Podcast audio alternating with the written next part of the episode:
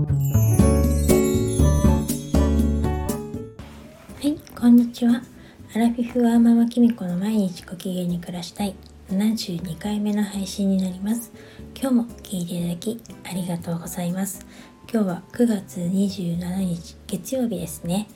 今日私はあの大宮の氷川神社の方に娘の合格祈願と家族がもっとご機嫌に暮らせますようにっていうお願いをしに参拝しに行ってきました。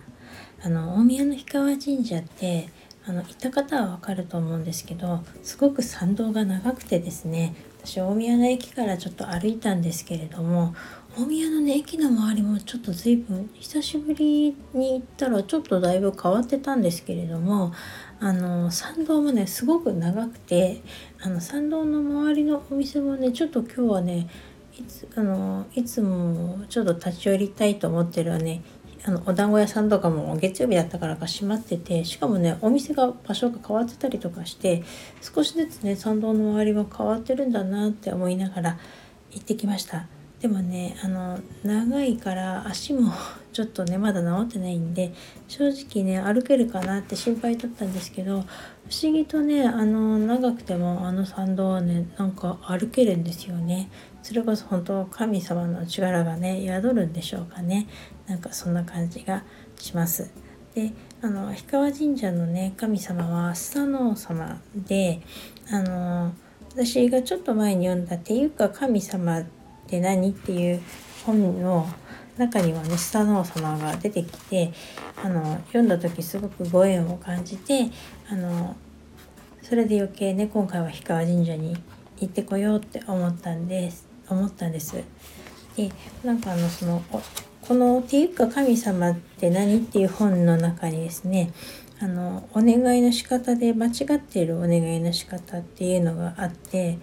あの願い方で間違ってるのは「〇〇になりませんように」っていうお願いの仕方になるそうで「〇〇になりませんように」っていう願いの仕方は〇〇になりますようにって深層心理で言ってるのと一緒になってしまうそうです。だから病気になりませんようにっていうふうにお願いすると病気になりますようにってお願いしてるのと一緒になってしまうそうなんですね。ちょっとこれ気をつけないといけないですよね。なんかつい言ってしまいそうになりますよね。私も気をつけようと思いました。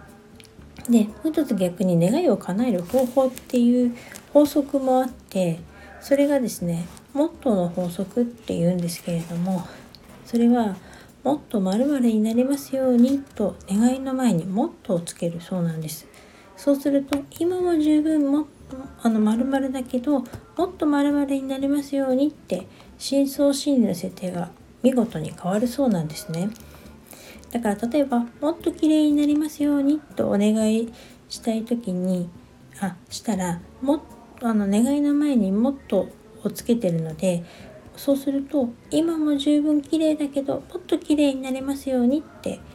あのお願いしてて深層心理の設定も変わるそうなんです。なので私も今回はですねあのこの「もっと」をつけてですね娘の合格祈願をとあのもっと家族がご機嫌に 暮らせますようにっていうふうにお願いしてきました昨日ですねあの配信でも言いましたけれどもあの拗ねちゃった夫がですね今日はご機嫌になって帰ってきてくれるといいなっていうことを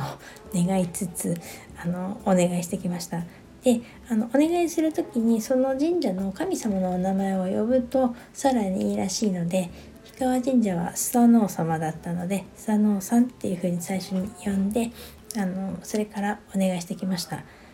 あの今ね鈴とかがねあのコロナの関係でなんですかねなかったので鈴は鳴らせなかったんですけどでもあそこは前からなかったような気がするけどあの鈴とかね今使えないみたいですよね神社の方で。であの手を洗うところにもひしゃくとかは今は置いてないですしなんでなるべくこう両手がきれいになるようにあのちゃんとそのお水では手を洗ったりはしたんですけれどもあのそれでもね今日仏滅だったたんですけれども結構の氷川神社にはねたくさんの参拝に来られてる方がいてあの特にね七五三ってねあのお参りに来てる方写真とか撮られてる方がねたくさんいました。何組も見ましたね。なんか。でちゃんとねあの平日にもかかわらずお父さんとお母さんとお子さんと家族全員揃ってますみたいな感じの方が、ね、たくさんいてもうほとんどがお父さんとお母さんとちゃんと揃ってるって感じでしたね。だからうち子供たちの時まあ私も夫が揃わなかったらさ一緒にお参りには行かなかったと思いますけどそれでも土日でしたね。平日に休んでっていうことはなかったのでなんかああやっぱり今時ってこういうもんなんだなっていうふうに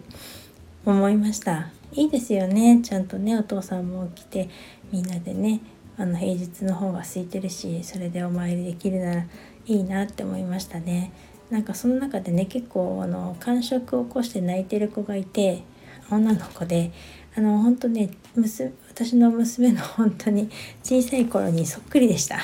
よくねほんとね感触持ちでね泣いてねあの大変でした。あの人見知りも 結構してたので今とはねとっても信じられない今ねコミュニケーション能力の塊のような娘になりましたけれどもあの小さい頃そうでも大きくなるとガラッと変わることってあるんだなっていうのをですね実体験として感じています。あの娘が小さかった時あの七五三でまだ髪の毛が薄かったんであのピンでね留めたらのピンが髪が薄いもんだから刺さるんですよね髪を着物を着る時言っても。それが痛くて痛くてまあ痛いから仕方ないんですけれども本当にぐずってせっかく可愛い着物着てるのに全然笑ってくれなくてまあその辺が本当今も変わらず素直なってことなんでしょうけど本当にね手を焼いてあの写真撮ったらねほんと髪をかきむしるようにあの ピンを取りまして。もうねあのその姿がね本当に着物着て可愛いんだけどね真っ赤な小猿みたいな感じでね。ほんとね神社を走り回っててほんと大変だったのを思い出しました。そんな娘もですね今日で18歳になったということで昨日はですねなんか今ってこう午前0時を回ると同時にの誕生日のおめでとうの LINE とかいろいろメールがね来るらしくて昨日はねあんまりよく眠れなかったと言いながら今日ね学校に行きましたけれどもなんかあの一面と呼ばれる仲のいいお友達が祝ってくれているんじゃないかなと思います。あの家でもねあのちょっときっとね夫がご機嫌を 直してくれればあのもう一度お祝いができると思うのでこれからあの夕飯の支度したいと思います。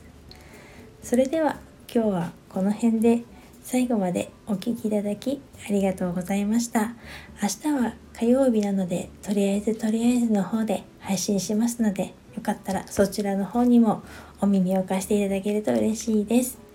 それではまたお会いしましょう。バイバーイ。